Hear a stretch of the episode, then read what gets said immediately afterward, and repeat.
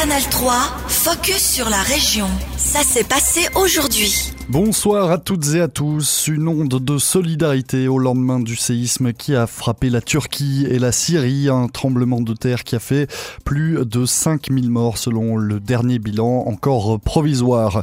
Une catastrophe humanitaire qui suscite l'émotion et dans la région, l'aide s'organise déjà.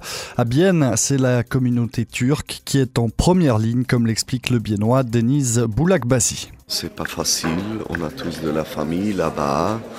On essaye d'aider maintenant dans cette situation. Ça veut dire qu'on essaye de faire un programme pour envoyer des vêtements, de la nourriture pour les bébés, des pampers, sûrement quelque chose pour le froid là-bas, alors des gants, des chapeaux, des bons vestes. Clairement, il va falloir aussi de la médecine. Euh, tant que les gens ils ressortent ou ils seront blessés, il faut de l'aide, clairement. L'aide est justement en train de s'organiser dans la région biennoise. Un appel aux dons sera certainement lancé cette semaine, mais difficile également de connaître les besoins sur place. Denise Boulakpazi. Il y a une partie qu'on ne peut pas la rejoindre parce qu'ils n'ont pas de télécommunication, ils n'ont pas d'électricité.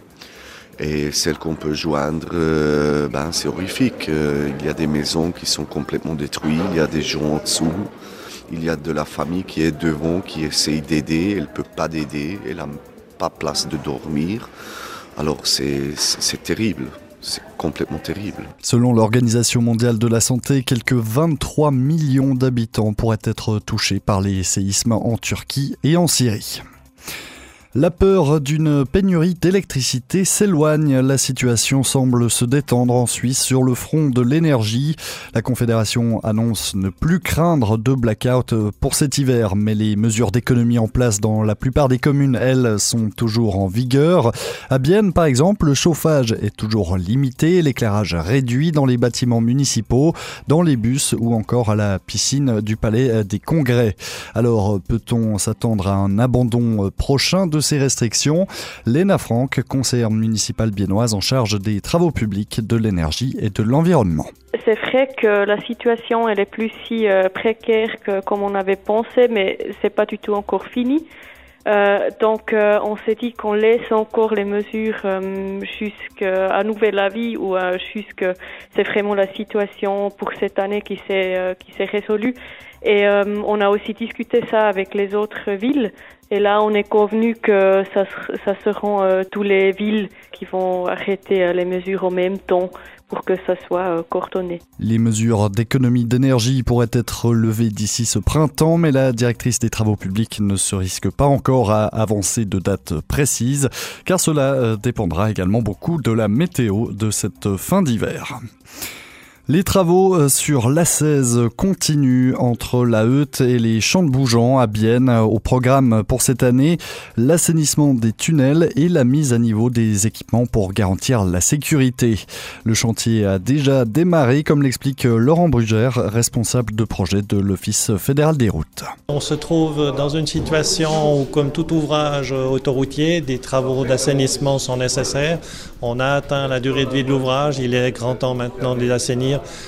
pour éviter des frais qui seraient disproportionnés dans le futur et éventuellement euh, des risques euh, de casse grave à l'ouvrage, d'effondrement. Des travaux nécessaires mais qui arrivent avec euh, leur lot de conséquences négatives. Une perte de temps qui peut monter jusqu'à 30 minutes pour certains usagers de la route, mais surtout la voie descendante entre La et Bienne sera complètement fermée à la circulation pour une année à partir de cet été. Des désagréments difficiles à éviter d'après le porte-parole de l'OFRO, Olivier Surtout, la chose principale, c'est que tout le monde soit bien conscient du fait qu'on a cherché à minimiser les, les, nuisances avec une bonne collaboration avec les transports publics de Bienne, ou les transports publics au sens large du terme, et puis aussi avec tous les partenaires qui sont notamment les communes, pour voir comment réduire justement euh, l'impact de ces travaux qui sont importants pour les, euh, pour les usagers de la route. Des alternatives sont ainsi proposées. Les véhicules en provenance du Jura bernois en direction de Bienne auront deux solutions. Ils devront soit sortir à Frainvilliers, soit faire demi-tour à Bienne Nord et transiter par Évillard. Deux candidatures pour l'exécutif d'Orvin suite au départ d'Arthur Bals à la fin décembre. Le poste de conseiller municipal au département urbanisme, tourisme, culture et loisirs reste vacant. Le dépôt des listes devait se faire jusqu'à hier auprès de l'administration municipale.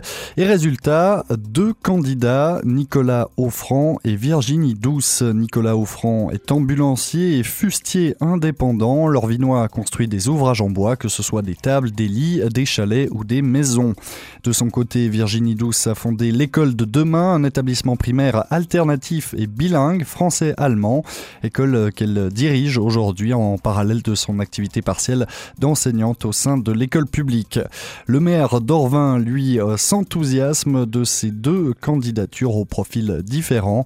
Patrick Deveau. On est content que déjà il y ait eu des personnes, des citoyens qui soient, citoyennes, citoyens qui soient intéressés euh, à reprendre une fonction au sein de l'exécutif. Ça, c'est la première chose. Qu'il y en ait deux, on est encore une fois plus content. Ça donnera le choix euh, aux citoyens pour, euh, pour une élection. Donc, on est effectivement des profils différents. Ça nous convient bien, on est content. L'élection aura lieu lors de l'Assemblée municipale extraordinaire du 23 mars prochain. Malgré euh, sa démission, Arthur Bals a lui annoncé rester à disposition pour épauler euh, son ou sa future remplaçante. Canal 3, focus sur la région. Aussi disponible en podcast sur Spotify et Apple Podcast.